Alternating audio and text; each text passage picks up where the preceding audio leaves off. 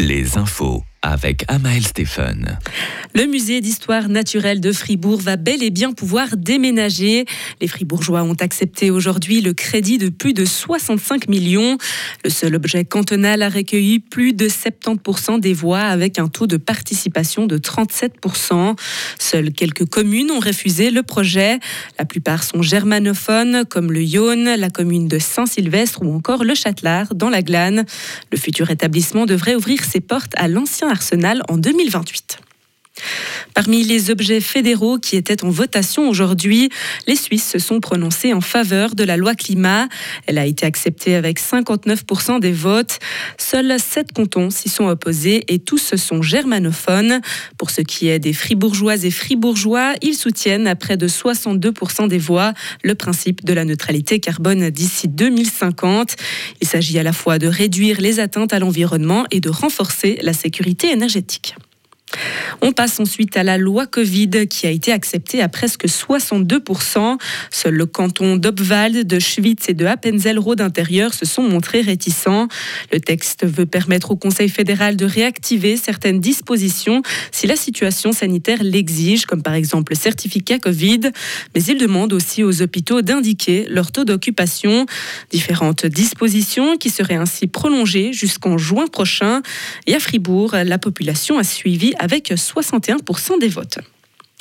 On termine ce récap des votations avec l'initiative qui a été acceptée par tous les cantons, celle de l'imposition minimale des entreprises qui a récolté plus de 78% des voix.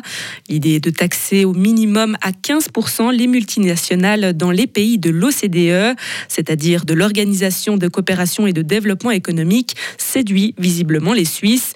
Et c'est aussi le cas des Fribourgeois qui ont dit oui à près de 81% des voix.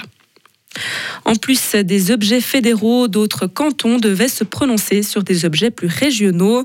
À Genève, une initiative des Verts libéraux pour un congé parental de 24 semaines a été acceptée à presque 58%. C'est une première en Suisse. L'initiative permet de compléter les 16 semaines de congé maternité cantonal par 8 semaines supplémentaires en faveur de l'autre parent. Cette assurance s'appliquera à tous les modèles familiaux, dont les couples de même sexe et les parents adoptifs. Comme Winterthur, la ville de Zurich va aussi introduire un salaire minimum. La plus grande ville de Suisse a approuvé aujourd'hui un projet de son parlement communal. Un plancher à 23 francs 90 par heure a donc été fixé pour un emploi à plein temps. Le projet a été accepté par plus de 74% des voix. Il comprend une phase de transition de deux ans et ne concerne pas les apprentis, les stagiaires ni les jeunes de moins de 25 ans sans formation professionnelle ou académique. Et ce week-end, il n'était pas que question d'aller voter, mais aussi de faire la fête à Neuchâtel. La 22e édition de Festineuch, qui se termine ce soir, est un succès. Le festival a attiré plus de 55 000 personnes. La manifestation était déjà sold out depuis trois mois. Retrouvez toute l'info sur frappe et frappe.ch.